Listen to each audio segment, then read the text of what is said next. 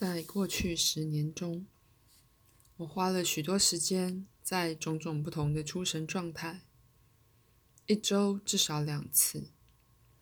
我将意识的焦点自一般的取向转开，而为一位叫做赛斯的人格说话。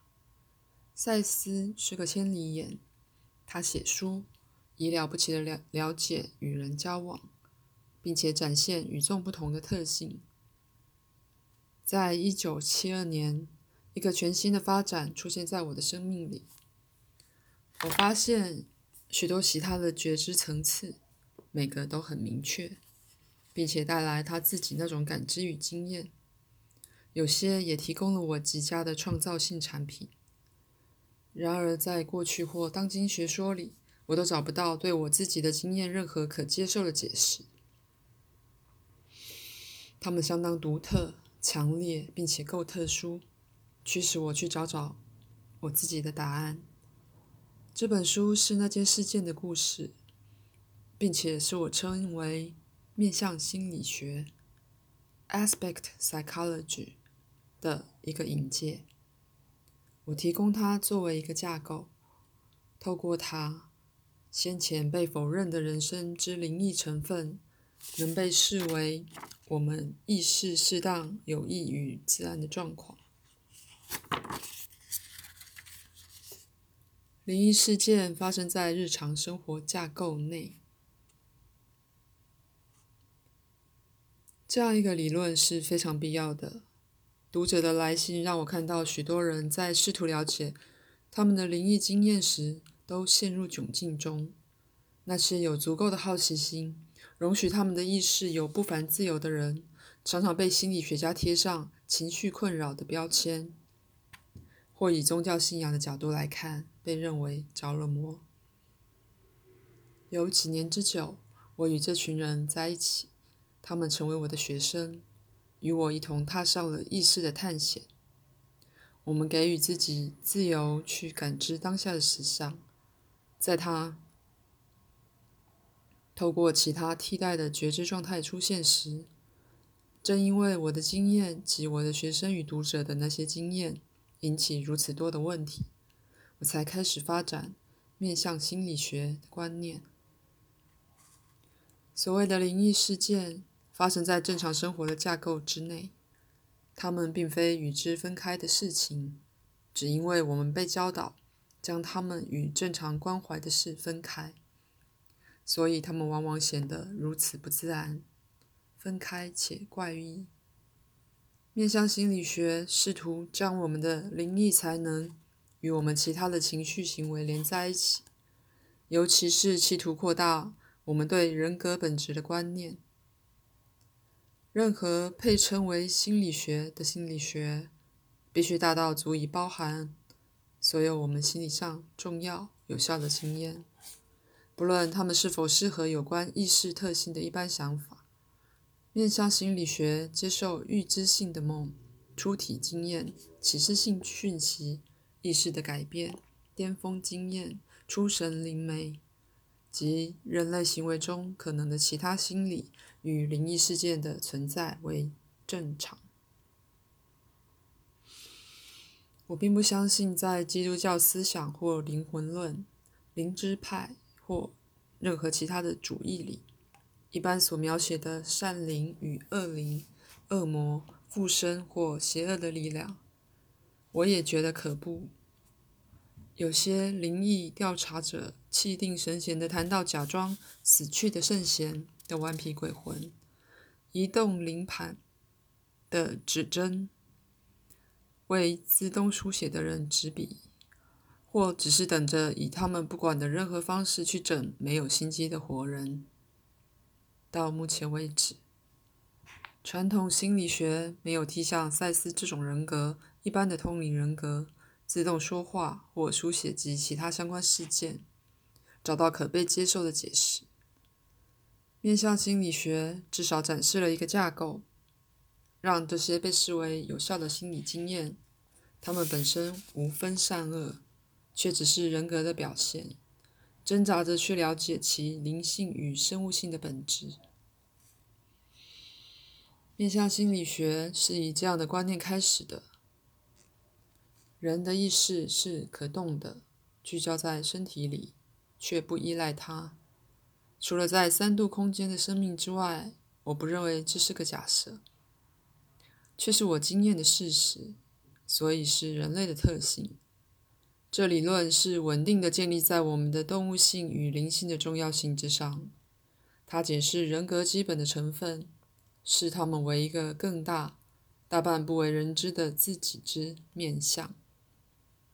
那个自己是我们肉体存在的源头，正如弗洛伊德认为，失言给予人格潜意识领域的证据。我则视人格形形色色的面相为。指向人类未被发现的能力。我们灵异的创与创造性的经验，是对一个隐藏的多次元自己的暗示。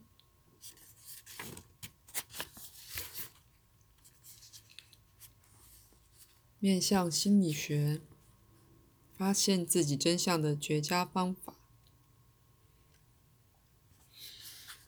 本书第二部分。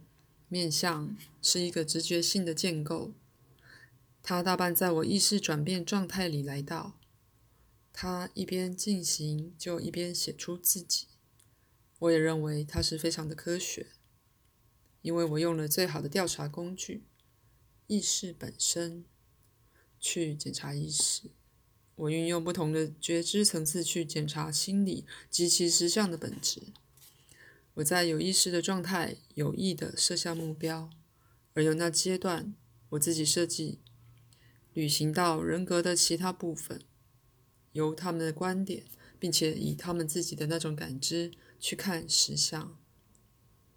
为了这个目的，我也检查自己的通灵资料，并且从我自己这方的意识仔细检查出现在我经验里以及在他的行为与著作里的赛斯实相。这时，赛斯已制作了两本书：《灵魂永生与个人实相的本质》。不久，他开始了第班第三本书《未知的实相》。这赛斯层面已扩展成我称为赛斯二与赛斯三两个其他状态。虽然我只达到了两次赛斯三的阶段，苏玛丽的发展发生在一九七二年。进一步扩大了可得的知觉范围。这涉及了九种明确的意识改变，在本书里将会一一描写。所有这些经验给我动力去发展一个大到足以包含他们的理论，并且幸运的也提供我能这样做的资料。我们 ESP 超感官知觉班的。团体经验也带给我额外的非官方事件。按照关于实相的公认或一般想法，不可能发生的事发生了。这种转世的接触，看见鬼魂及其他的事件，让我以几年前我不会相信是可能的方式去检查感知与事件的本质。对人格直觉性的那一面看法。也许比处理个案历史的客观理论，或由抽离的观点看别人的心理状况所造成的扭曲较小，并且更接近真相。后两者源自心智之间物质与文化调整的面相，而非源自底下的心灵源头。自己的内在层面对他们自己的实相感觉如何？他们如何看待我们外在的人生？既然我们私密的经验来自自己的内在面相，至少他们值得听听看。我们以知性为基础的理论，强调我们最熟悉的人格的那些部分，而忽略更深的经验是他们无法独自触及的。如果你努力获得客观的科学资料，那么你利用的是分析外在现象的那部分意识。如果你正在寻找有关人格内在本质的答案，那么你必须用最熟悉心灵的那些部分。尽管我自己的经验相当不寻常，但是只不过是在品质与程度上不同而已。每个人有时候都曾感受到一个内在的大我被灵感击中，或被一个实现了的梦或预感吓一跳。许多人有仿佛无法解释的灵异经验，这种事件往往提供一辈子最具重要意义、最丰富的回忆。然而，他们至多只是低品位的证据，无法被否认或解释的非官方事件。我希望这本书不只是面向心理学的一个介绍，同时也表现出它运作的样子。因为这本书的写作方法包括了意识的改变，而且这理论是有天晚上以众所周知的灵感闪现的方式来到我这儿的。